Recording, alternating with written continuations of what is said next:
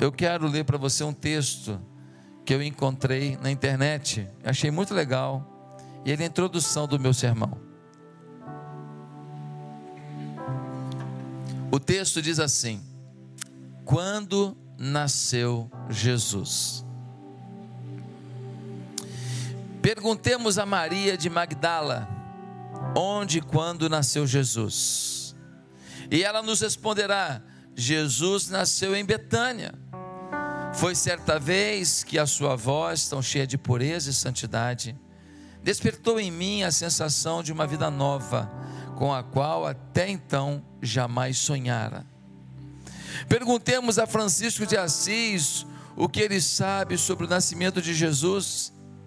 Ele nos responderá: Ele nasceu no dia em que na praça de Assis entreguei minha bolsa, minhas roupas e até meu nome para segui-lo incondicionalmente, pois sabia que somente Ele é a fonte inesgotável de amor.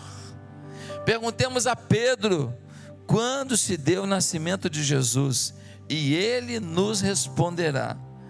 Jesus nasceu no átrio do palácio de Caifás, na noite em que o galo cantou pela terceira vez, no momento em que eu o havia negado.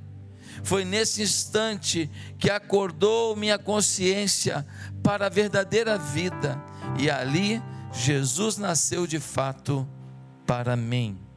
Perguntemos a Paulo de Tarso quando se deu o nascimento de Jesus, e ele nos respondeu: Jesus nasceu na estrada de Damasco, quando eu cego que estava de olhos abertos em busca do ódio, fui envolvido por intensa luz que me deixou cego dos olhos, mas com os olhos da alma abertos.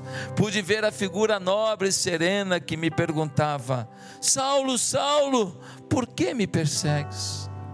E na cegueira passei a enxergar um mundo novo, quando eu lhe disse: Senhor, o que queres que faça? Que eu faça? Perguntemos a Joana de Cusa, onde e quando nasceu Jesus? E ela nos responderá: Jesus nasceu no dia em que, amarrada ao poste do circo em Roma, eu ouvia o povo gritar: negue, negue. E o soldado com a tocha acesa dizendo: Este teu Cristo ensinou-lhe apenas a morrer? Foi nesse instante que, sentindo o fogo subir pelo meu corpo, pude com toda certeza e sinceridade dizer: não me ensinou só isso, Jesus ensinou-me também a amá-lo e amar as pessoas todas como são. Perguntemos a Tomé: onde e quando nasceu Jesus? E ele nos responderá: Jesus nasceu naquele dia inesquecível em que ele me pediu para tocar nas suas chagas, e me foi dado testemunhar que a morte não tinha poder sobre o Filho de Deus. Só então compreendi o sentido de suas palavras: Eu sou o caminho, a verdade e a vida. Perguntemos à mulher de Samaria o que ela sabe sobre o nascimento de Jesus, e ela nos responderá. Jesus nasceu junto à fonte de Jacó na tarde em que me pediu de beber. E me disse: Mulher, eu posso te dar água viva que sacia toda a sede, pois vem do amor de Deus e santifica as criaturas. Naquela tarde, soube que Jesus era realmente um profeta de Deus, nasceu para mim e lhe pedi: Senhor, dá-me desta água. Ao perguntarmos a José de Arimateia, o rico empresário da época, que dividiu seu sepulcro com Jesus, quando Jesus nasceu, ele por certo nos responderá: Jesus nasceu quando o conheci. E compreendi que ele não distinguia ricos de pobres, e nos mostrou que o reino de Deus é para todos.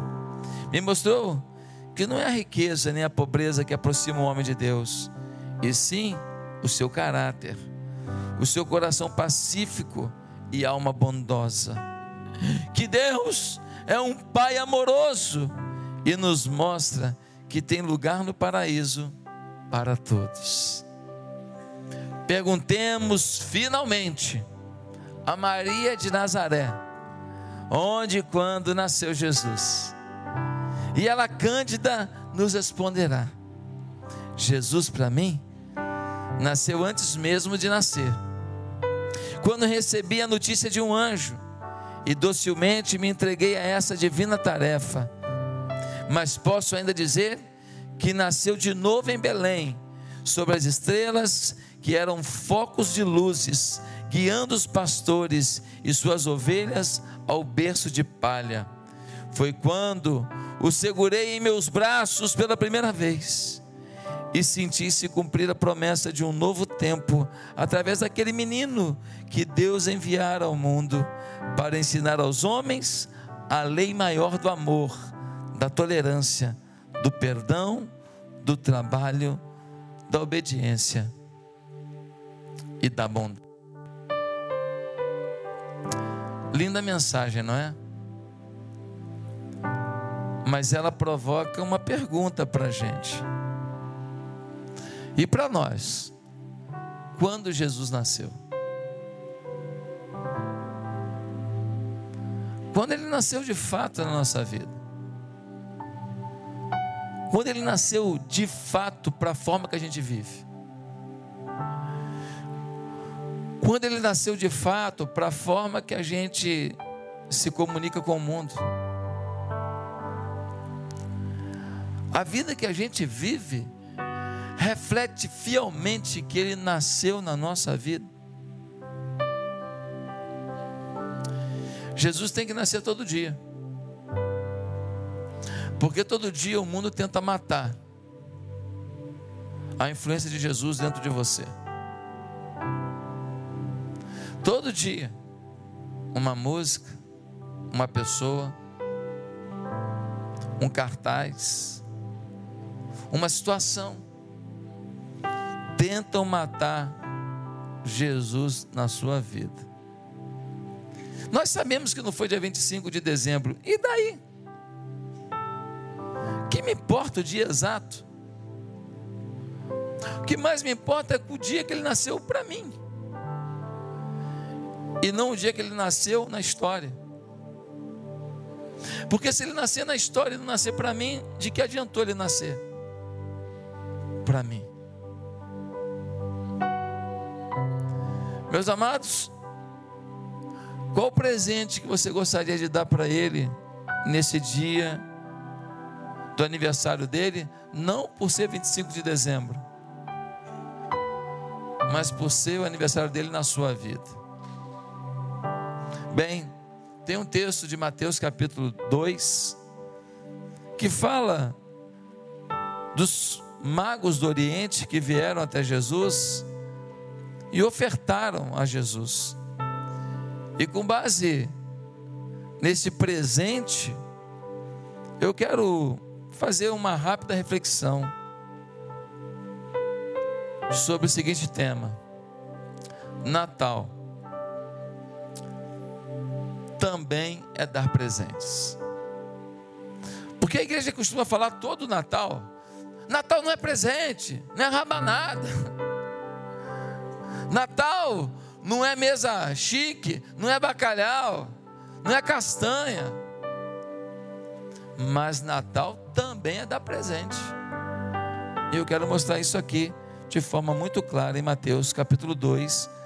Nós vamos ler do verso 1 ao verso 12.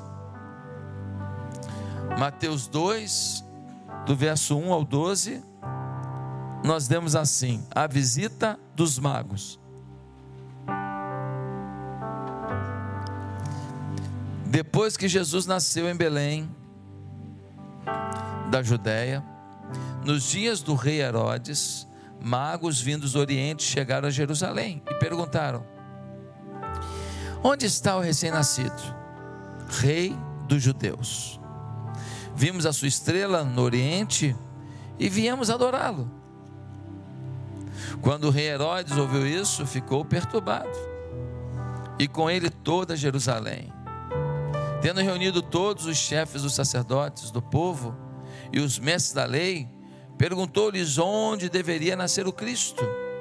E eles responderam: Em Belém da Judéia, pois assim escreveu o profeta. Mas tu, Belém, da terra de Judá, de forma alguma és a menor entre as principais cidades de Judá, pois de ti virá o líder que, como pastor, conduzirá Israel, o meu povo. Então Herodes chamou os magos secretamente, informou-se com eles a respeito do tempo exato em que a estrela tinha aparecido. Enviou-os a Belém e disse: Vão informar-se com exatidão sobre o menino. Logo que o encontrarem, avisem-me, para que eu também vá adorá-lo. Depois de ouvirem o rei, eles seguiram o seu caminho, e a estrela que tinham visto no Oriente foi adiante deles, até que finalmente parou sobre o lugar onde estava o menino. Quando tornaram a ver a estrela, encheram-se de júbilo ao entrarem na casa e, prostrando-se, o adoraram. Então abriram seus tesouros e lhe deram presentes: ouro, incenso e mirra. E tendo sido advertidos em sonho para não voltarem a Herodes, retornaram à sua terra por outro caminho. Queridos, no Natal nós temos o costume de dar presentes e provavelmente o comércio pegou essa oportunidade a partir desse texto. Porque no Natal Jesus ganhou presentes. É bem verdade que os magos chegam lá um tempo depois. Jesus não recebeu os magos nenenzinho na manjedoura.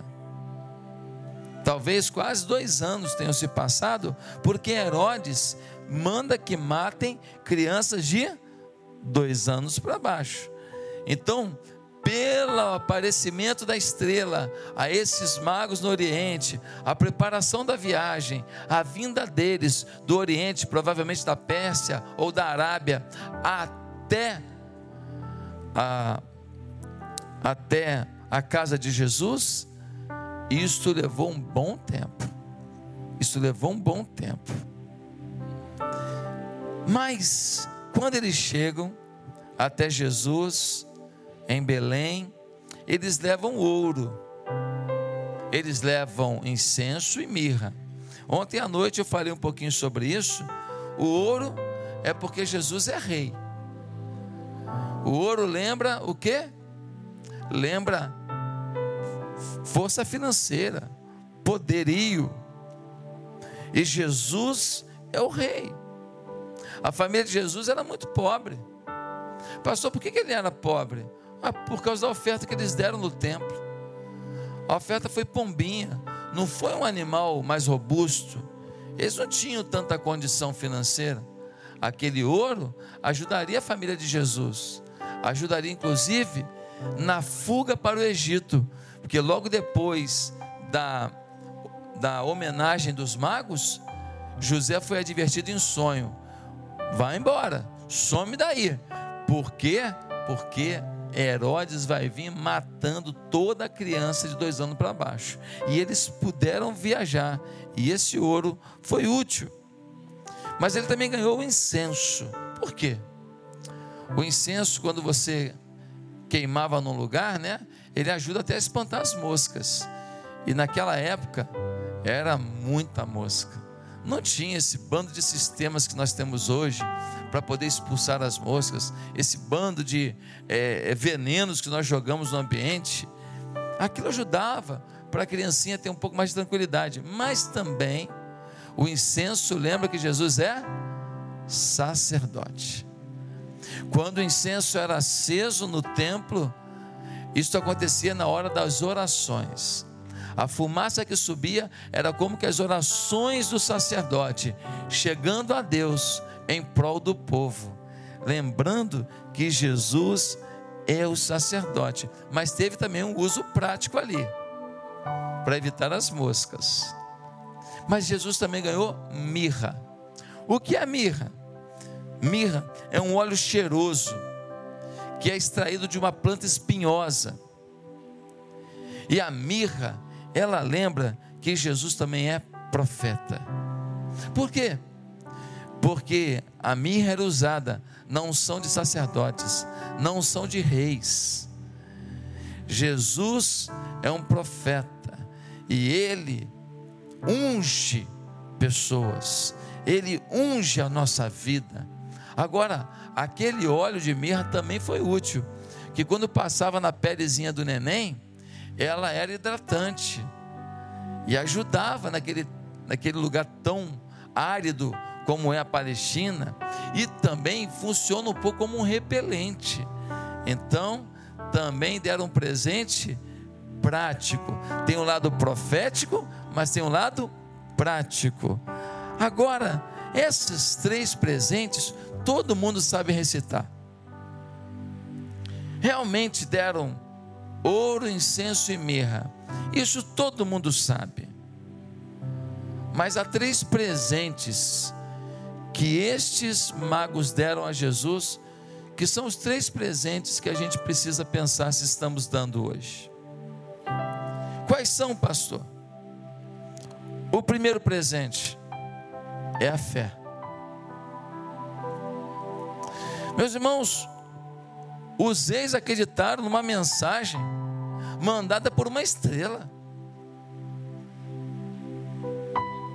Não foi o, o Jornal Nacional, não. Não foi um e-mail do céu, não. Não foi nenhum sonho, uma visão que eles tiveram. Deus apareceu. Sigam a Belém, adorem, porque o meu filho nasceu. Não foi. Eles viram uma estrela. E nessa estrela, eles viram um chamado de Deus. Meus irmãos, tem gente que ouve palavra, ouve louvor, ouve mensagem e não consegue ver o chamado de Deus. Eles eram observadores do céu. Falaram: epa, tem uma estrela diferente ali. Essa estrela nunca apareceu ali. O que está vendo? E esses homens compreenderam que aquele sinal era a luz do Messias, tal qual Isaías 9, versículo 2. E também tinham intimidade com Deus, que falou com eles por meio de sonho, como nós vemos depois no versículo 12. Estes homens estavam ligados a Deus, sem nunca terem encontrado Jesus. Esses homens estavam conectados com a mensagem de Deus, sem nunca ter tocado no Mestre. Queridos, enquanto o mundo todo estava despercebido, Herodes estava incrédulo, enquanto os religiosos sabiam das profecias, mas nada fizeram, esses magos do Oriente não são cristãos, não são judeus, magos do Oriente, já declarando que Jesus é para todos, que Jesus não é só para o povo judeu, não, que Jesus quer alcançar o Oriente, o Ocidente, quer alcançar todas as pessoas, que Jesus veio para a humanidade. Fé não é pedir algo agora e já ter notícia da resposta logo após. Fé é pedir algo e com tudo em contrário aos olhos, ainda assim crer que Deus nunca vai falhar e deve estar preparando algo melhor do que o que eu pedi. Não podemos esquecer de Hebreus 11, 6 que diz: sem fé é impossível agradar a Deus. Não tem presente que você possa dar a Deus sem fé que o agrade. Não tem presente que você possa endereçar o céu sem fé que toque no coração de Deus. Queridos, Lucas 18, 8 diz: E eu lhes digo, eu lhes, ele lhes fará justiça e depressa. Contudo, quando o filho do homem vier, encontrará fé na terra? A pergunta bíblica é forte: quando ele voltar, vai encontrar fé. O que ele quer encontrar na nossa vida é fé. Fé. E fé às vezes é difícil. Porque você batalhou um ano inteiro por uma causa que talvez ainda não aconteceu. Fé é difícil porque você planejou as coisas de uma maneira que não aconteceram. Passou longe. E você já orou, já chorou, já fez vigília, já jejuou, já clamou e não rolou. E aí você fala, mas meu Deus, Deus ouve a todo mundo menos a mim. Fé, saber que Deus está te ouvindo quando a resposta ainda não chegou. Fé é saber que Deus está com você quando tudo ainda não está do jeito que você imagina. Fé é você no mundo espiritual falar: Eu já sei quem é o meu Deus, e eu sei que Ele não falha. Quantas vezes eu digo para Deus: Deus, o Senhor me trouxe até aqui. O que vai acontecer agora?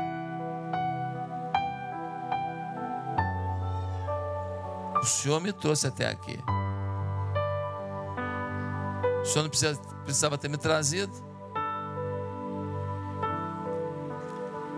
Senhor poderia fazer de mim mais um incompetente,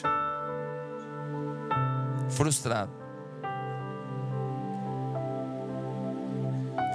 Fé muitas vezes é desafiar o próprio Deus, não por falta de respeito, mas por saber que foi Ele que te fez, Ele que te fez alcançar o que você alcançou, e portanto, se Ele nunca falhou, não é agora que Ele vai falhar. Não é agora que Ele vai me desamparar. Não é agora que Ele vai te desamparar. Pastor, mas só burdoada, pastor. Só lenha, pastor. Pastor, não consigo resolver, pastor. Pastor, quem prometeu me ajudar não me ajudou, pastor. Quem prometeu estar comigo me abandonou, pastor. Se você não evidenciar a sua fé, se você não agir por fé, você está dizendo para Deus: Deus, na verdade, eu confiava mais naquela ajuda, naquela indicação, naquela pessoa do que em ti. Quando todos se foram, acabou minha fé? Não! Quando todos se foram, Deus ficou, porque Deus está comigo, Deus está com você. E hoje, neste Natal, nós temos que pensar se nós estamos oferecendo a Deus o que Ele mais espera encontrar quando voltar. Voltando o Filho do Homem, encontrará fé na terra? A segunda coisa que nós vemos nesse texto é que eles ofereceram a Deus tempo. Tempo. Uma das coisas mais preciosas que você tem é seu tempo. Onde você gasta o seu tempo? No versículo 1, nós lemos algo muito esclarecedor. Nós vemos assim: depois que Jesus nasceu em Belém, da Judéia, nos dias do rei Herodes, magos vindos do Oriente chegaram a Jerusalém. Vieram da onde? Do Oriente. Vieram de avião? Não. Vieram de carro? Não. Ah, mas é uma carruagem poderosa, amortecedor, ar-condicionado. Não. Vieram do Oriente, não sei se é de camelo, não sei se de cavalo, não sei se andando, só sei que é chão, só sei que é calor, e só sei que é longe. Esses magos ingressaram numa longa jornada em busca do Messias, caminharam por muitos dias, semanas, meses. Meses de caminhada para um dia encontrar Jesus. A segunda coisa que a gente tem que pensar é qual é a qualidade do nosso tempo que é oferecida ao Senhor. O mundo faz com que sejamos ocupados demais para buscar a Deus. Não conseguimos nem nos concentrar, porque temos celular, campainha, WhatsApp. Alguns de nós assistimos vídeos o tempo inteiro. Todo vídeo que te chega você assiste. Uns são engraçados, outros falam que você já sabe, que o Supremo Tribunal é corrompido, que o Congresso Nacional é corrompido, que o Estado está falido e que a roubalheira está sendo apoiada pela justiça. Você já sabe. Mas a gente faz questão de ver a mesma notícia de várias fontes o tempo inteiro, e a pergunta que eu faço é: qual o tempo que a gente tem dedicado à intimidade com Deus? Qual o tempo que nós temos dedicado a falar com Deus? Orai sem cessar, diz 1 Tessalonicenses 5,17. Deus quer que dediquemos parte do nosso tempo para Sua missão. Por isso, em Mateus 28, versículo 18 a 20, diz: Ide e fazei discípulos, batizai, ensinai. É o nosso chamado. Nós temos um projeto de Deus nas mãos e nós temos a intimidade com Deus como alvo maior.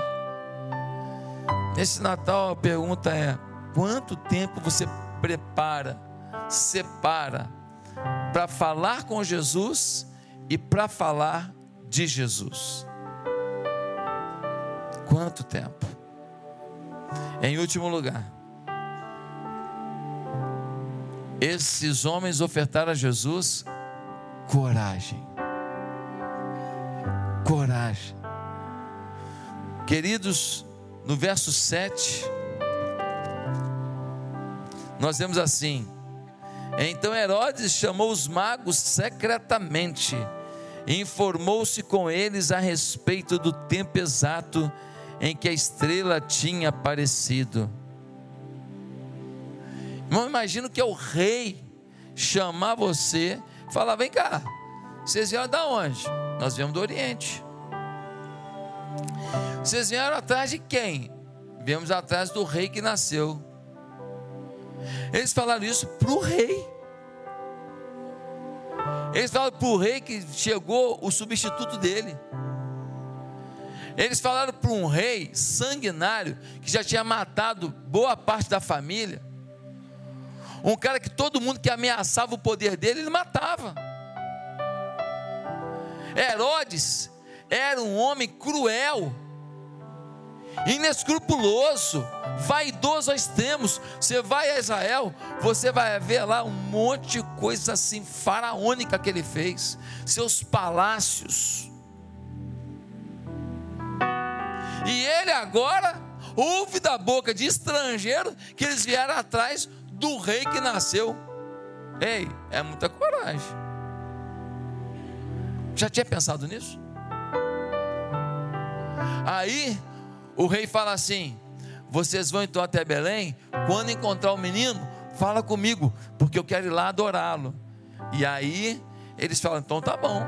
Eles vão a Belém, encontram o menino. Aí Deus fala com eles o quê?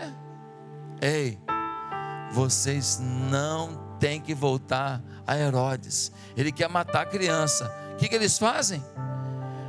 Eles vão por outro caminho. Já imaginou se os soldados de Herodes encontram com eles? Já imaginou se eles são pegos? Eles viram picadinho de mago, meu amigo. Eles viram estrogonofe de mago. Eles peitaram e falaram a verdade para o rei. E depois eles desobedeceram o rei.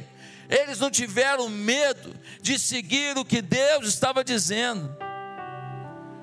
Se tem uma frasezinha que a Bíblia tem, e tem demais, é: não temas. Não temas, não temas, não temas. Eu gosto muito do texto de Josué, capítulo 1 que diz Não temas, eu sou contigo. Basta que você não se desvie da minha palavra, nem para a direita, nem para a esquerda, e tudo que você fizer, eu vou prosperar, eu vou multiplicar, mas não temas. Vai comigo, me obedece. Abra mão de qualquer coisa se for para ser fiel. Abra mão de qualquer coisa se for para ser justo. Abra mão de qualquer coisa para ser honesto. Eu vou te honrar. Não se desvie para a direita nem para a esquerda. Vai reto, corta reto, que eu corto o caminho para você. É forte. Salmo 1. Bem-aventurado o varão que não anda segundo o conselho dos ímpios, nem se detém no caminho dos pecadores, nem se assenta na rota dos seus escarnecedores. Antes tem o seu prazer na lei do Senhor e na sua lei medita de dia e de noite, pois será como uma árvore plantada junto a ribeiros de águas, o qual dá o seu fruto na estação própria, cujas folhas não caem, e tudo quanto fizer, prosperará. Ei, não vai pelo caminho do ímpio, não. Seja corajoso, porque hoje, para não ir no caminho do ímpio, tem que ser corajoso. Te empurra para o caminho do ímpio. O caminho do ímpio é mais fácil. O caminho do ímpio está a seu dispor. O caminho do ímpio está na sua mão. Meus amados irmãos, o que você oferta que envolve coragem para Jesus? Pastor, nem dizimista eu sou, eu não tenho coragem de ser fiel. Acho que vai fazer falta, acho que é muito dinheiro. Pastor, eu não lidero uma célula porque eu acho que vai me dar muito trabalho, gente é um bicho complicado e, e eu não tenho coragem. Pastor, eu nunca abri minha casa para uma célula, porque ah, dá trabalho. E, e, os vizinhos podem reclamar, e tem um vizinho aqui do lado aqui que ele é, é chato, Nildo, e, e, ele não gosta de crente, então não tive coragem de abrir não.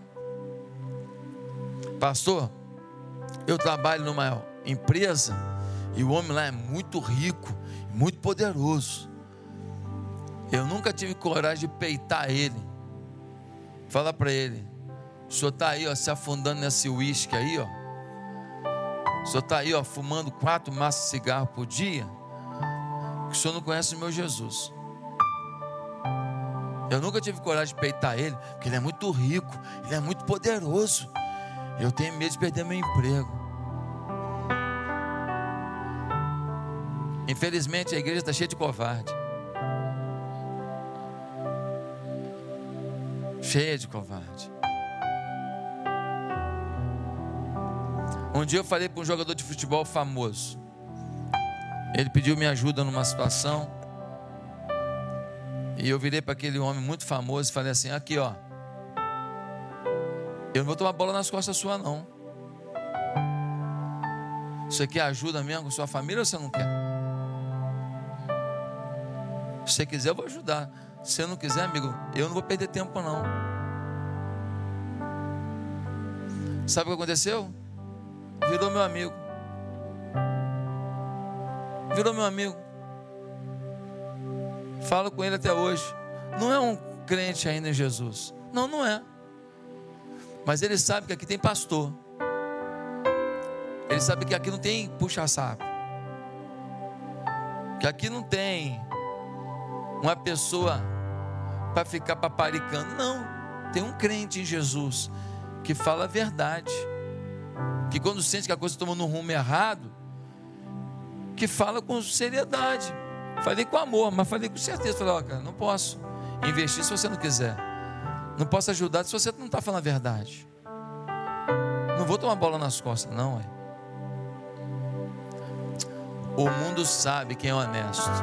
Quando teve essa votação agora aí, ó, para libertar esses esses homens que estão sendo acusados de coisas horríveis e já pegaram um monte de dinheiro aí que foi desviado por eles, eu mandei recadinho para alguns deputados. Ó, vocês vão ter a chance de votar pela justiça, hein? Uns nem me responderam. Também tomara que nem apareça aqui na época da campanha. Os que responderam vieram com argumentação. Alguns, né? Não, é porque é, é inconstitucional. Eu falei, ó, Constituição é problema de Supremo Tribunal Federal, não é problema seu. Que o povo quer saber se você vai votar pelo ladrão ou pelo povo. É isso que o povo quer saber. Outros mudaram o voto. E falaram: Eu vou votar pela justiça. Não fiquei inimigo de ninguém. Uns que, eu argumentei e acabaram votando com o partido deles, falaram: oh, pastor, eu errei, mas se vier agora e vai voltar, eu vou votar pela justiça. Eu achei que eu tinha que defender a Constituição e papapá. Falei, é, você se queimou. Com respeito, com amor. Não agredi as pessoas, não. Com amor, com respeito, mas com postura. Sabe o que o mundo espera da gente? Postura. Eles não esperam que você concorde com coisa errada. Eles não esperam que você concorde com o sexo fora do casamento. Eles não esperam que você concorde com o cara encher a cara porque é Natal. É Natal, vai encher a cara. Não. Eles não esperam que você tenha medo de hoje chegar na sua casa e falar assim: ó, eu queria fazer uma oração aqui. Ou quem sabe, reunir três pessoas da sua família e cantar Noite Feliz. Bota um YouTube e canta junto. Eles esperam que você se posicione. Que você antes cortar lá um franguinho, um peru, uma rabanada hoje, que você declare a sua fé. Que você declare que você não está ali à toa, que você sabe porque você está ali. Esses magos peitaram o rei e disseram: Nós viemos atrás do rei de verdade, o rei novo, o que nasceu. E Herodes, furioso, queria matar o menino. Ei, irmão, nós não temos dado nosso nosso tempo, nossa coragem e nossa fé. E talvez alguns até estejam dando o ouro, o incenso e a mirra. Mas Jesus está muito pouco preocupado com isso. Ele está mais preocupado com a sua atitude, sua fé, seu tempo e sua coragem. Se a igreja de Jesus se posicionasse, se a igreja de Jesus levasse a sério mesmo, João 3,16 estaria escrito em todo, toda a porta de banheiro e não um palavrão. Se o povo de Deus se posicionasse, ia ter um adesivo com João 3,16 em todo o BRT e não um xingamento. Se o povo de Deus se posicionasse, nós íamos ter João 14, 6 espalhado por tudo quanto é porta de casa, e não apenas um tapete dizendo bem-vindo. Se nós nos posicionássemos, nós teríamos pregadores todos os dias, indo no BRT para o trabalho, indo no ônibus do condomínio, sentado num restaurante na hora do almoço. O Rio Design, o Barra Shopping, o Recreio Shopping, o Américas, o Metropolitano, teriam pregadores ambulantes o tempo inteiro. A gente não ia desperdiçar uma chance. Se nós nos posicionássemos corajosamente, um monte de gente que a gente gosta, a gente gosta mas que são os crentes chulé. A vida que eles levam não é vida de crente. Às vezes o marido até é, ou a mulher até é, mas o outro não é. Sua forma de viver não condiz com a vida de um cristão autêntico. Nós íamos posicionar essas pessoas. E aí, voltando ao texto inicial, eles diriam: Jesus nasceu para mim no dia que meu amigo se posicionou.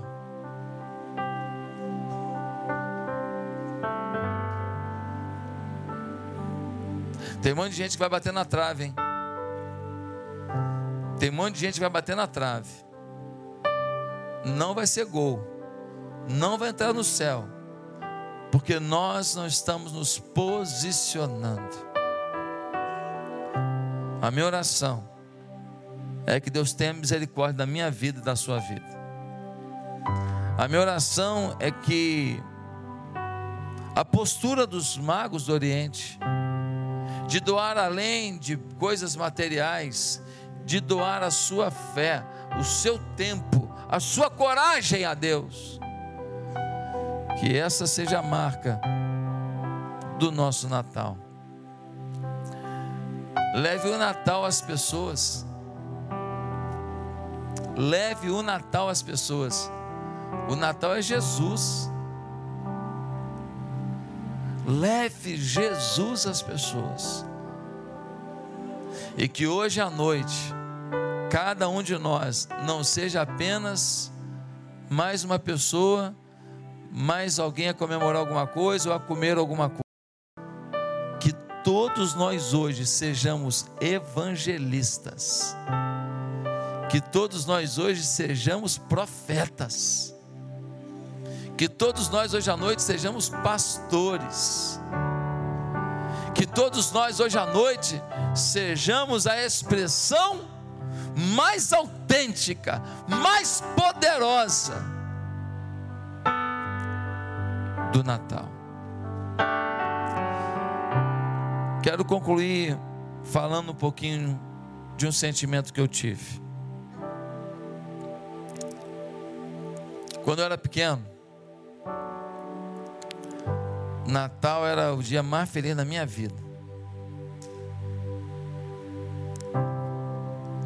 Eu esperava pelo Natal, pelo amor de Deus, como eu gostava do Natal. A gente tinha musical na igreja e eu ficava louco com aquilo. Minha mãe e meu pai podiam não ter muito dinheiro, mas nunca faltou uma roupinha nova no Natal. Era tradição. Se fosse de Saara ou de impecável Maria Mansa, tinha lá uma camisa, uma calça, um tênisinho.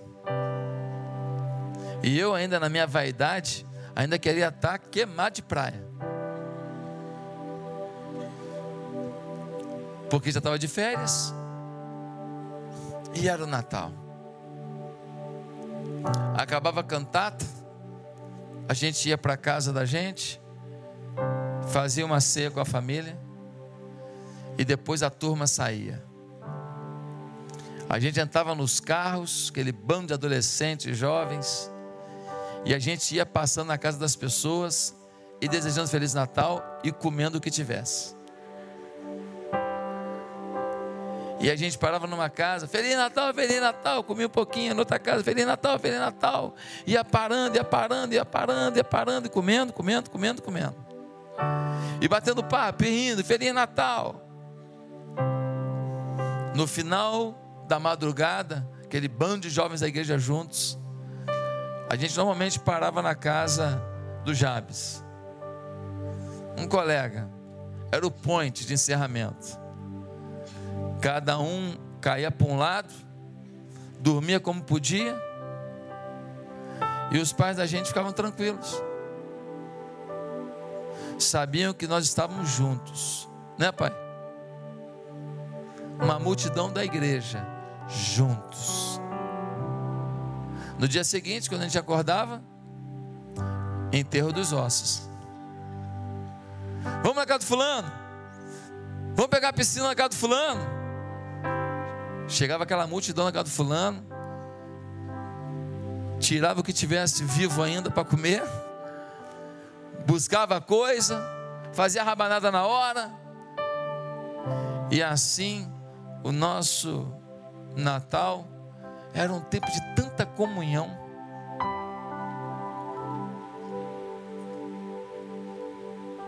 Tanta alegria, tão bonito. Sabe o que eu tenho percebido? as lutas da vida têm roubado da gente a beleza do Natal. A dureza da vida tem roubado de mim mesmo, às vezes, essa lembrança gostosa do Natal. Mas hoje eu quero declarar com você que pela fé nós não vamos deixar o mundo adulto roubar a alegria juvenil do Natal. Amém? Nós não vamos deixar as dores do mundo adulto roubarem da gente a, a esperança da criancinha de falar: vou ganhar presente. Vai ter rabanada. E para uma criança ter rabanada e presente é quase ter o céu.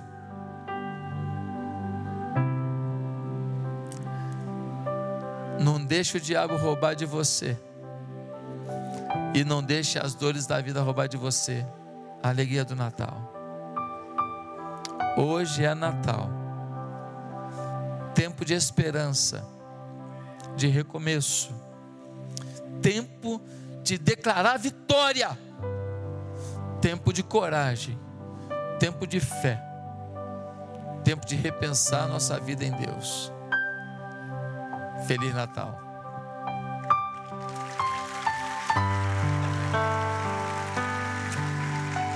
Eu não sei que música está planejada agora. Tudo é paz. Tudo é paz? Então vamos ficar de pé e vamos cantar Tudo é paz. Nesse momento singelo, comemorando o Natal de Jesus.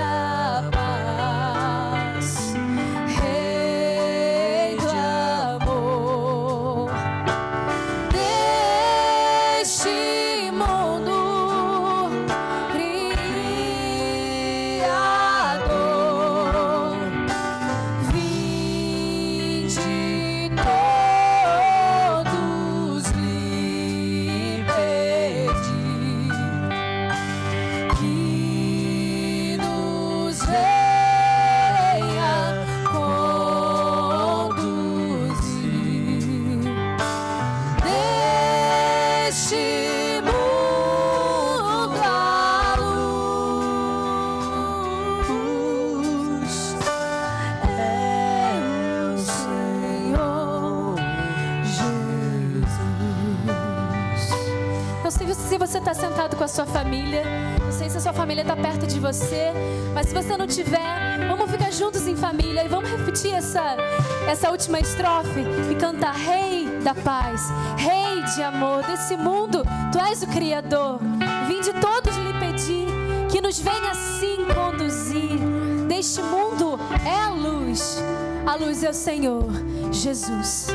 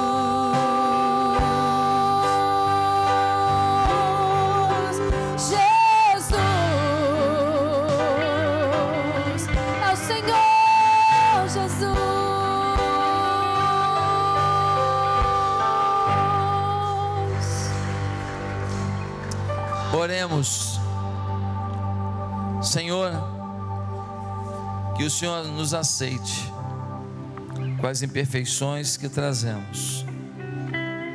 Que o Senhor nos abençoe para que avancemos em fé. Este ano vai ser, ó Deus, um ano brilhante. 2018 vai ser o melhor ano da nossa vida.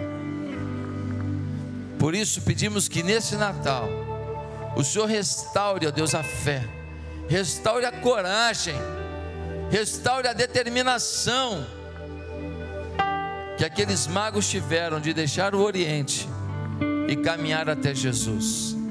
Ó Deus, que hoje aqui, hoje aqui, nós tenhamos pessoas que vão pregar e vão ganhar para Jesus parentes e amigos hoje.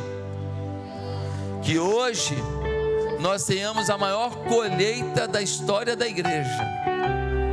Os familiares e amigos dos membros dessa igreja se rendendo a Jesus, havendo perdão na casa, havendo pedido de desculpas na casa, havendo carinho, havendo, ó Deus, amor, gentileza.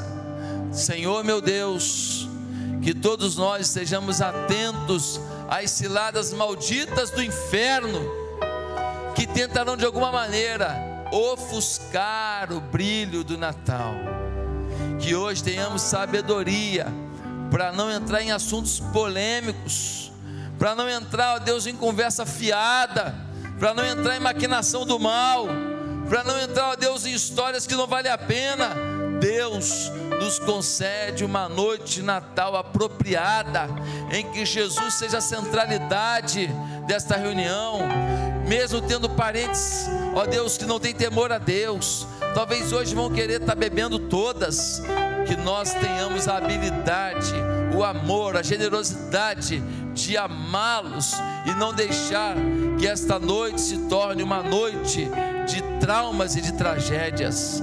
Ó Deus, se tem alguém aqui que não gosta do Natal, porque o Natal acabou sendo culpado pela bebedeira que um pai teve, pela briga que uma mãe gerou, por um mal-estar que um irmão propiciou. Ó Deus, qual a culpa de Jesus? Qual é a culpa do Natal? O Natal para a gente é renovação da nossa força. Ó Deus bendito, que ninguém aqui que tem algum trauma, alguma dor com o Natal, deixe de ser liberto agora pelo poder, pela autoridade do nome de Jesus. E que todos sigam para suas casas, para as suas famílias, para os seus amigos, seja lá para onde forem, debaixo do governo e da mão bendita de Jesus. Dá, ó Deus, a cada um de nós um feliz Natal. É a nossa oração. No nome de Jesus Cristo. Amém e amém.